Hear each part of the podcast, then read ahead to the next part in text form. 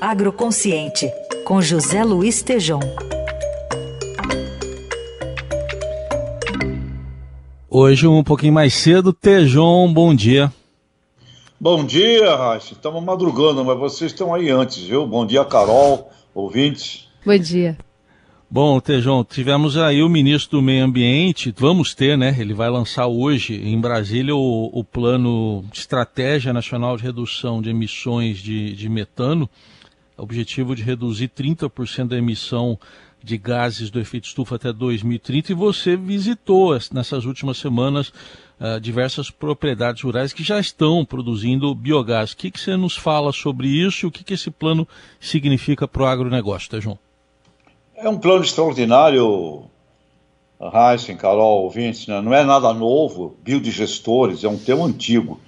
Então, é, o Brasil é com aquela frase do Joelmir Betten, jornalista saudoso, o Brasil é maior que o buraco, né? É impressionante, mas significa a oportunidade de transformar todo o lixo, todos os dejetos em biogás e a partir do biogás, instalando ali uh, biodigestores, uma tecnologia disponível no Brasil, através dos biodigestores, uh, você tem o biogás, e com o biogás você tem três coisas extraordinárias nesse momento crítico. Né? Você tem o, a energia elétrica, você pode ter o biocombustível do, do biometano, e você tem também uma coisa fundamental para a agricultura, Heisen, você tem biofertilizante, gera um fertilizante extraordinário para melhorar a produtividade das terras brasileiras. Portanto, é uma iniciativa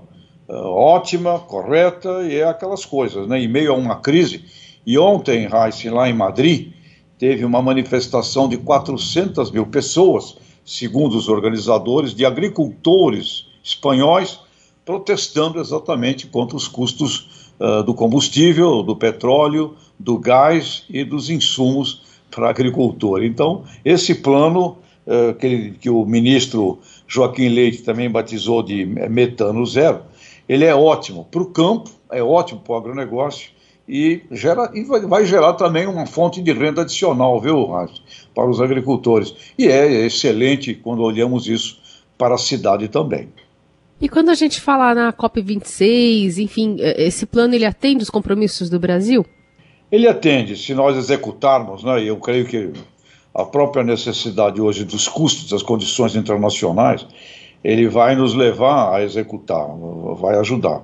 Ele, sem dúvida, eh, pode ter o compromisso de redução de 30% das emissões né, carbônicas do Brasil atendidas até 2030 e com essa vantagem adicional, não é, Carol? Ele, ele faz bem não só para a saúde do meio ambiente, mas ele faz bem para a saúde humana, mas ele, ele é muito bom no bolso do agricultor também. Portanto, ele é, ele é um plano lucrativo, ele não é só uma invenção, uma moda, né?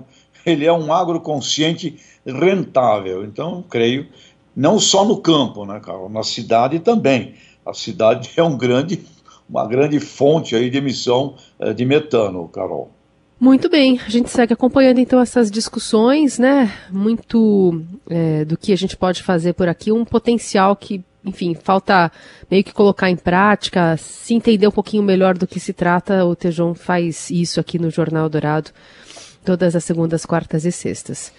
Tejon, obrigada é, por hoje. Obrigado, Carol. E o aterro sanitário, viu? Acho que tem um trabalho grande em São Paulo.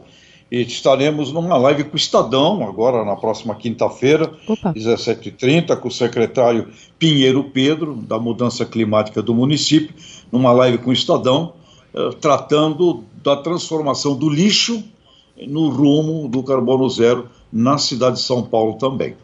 Boa. Vamos acompanhar. Obrigada, Tijão. Abraços, obrigado. Valeu.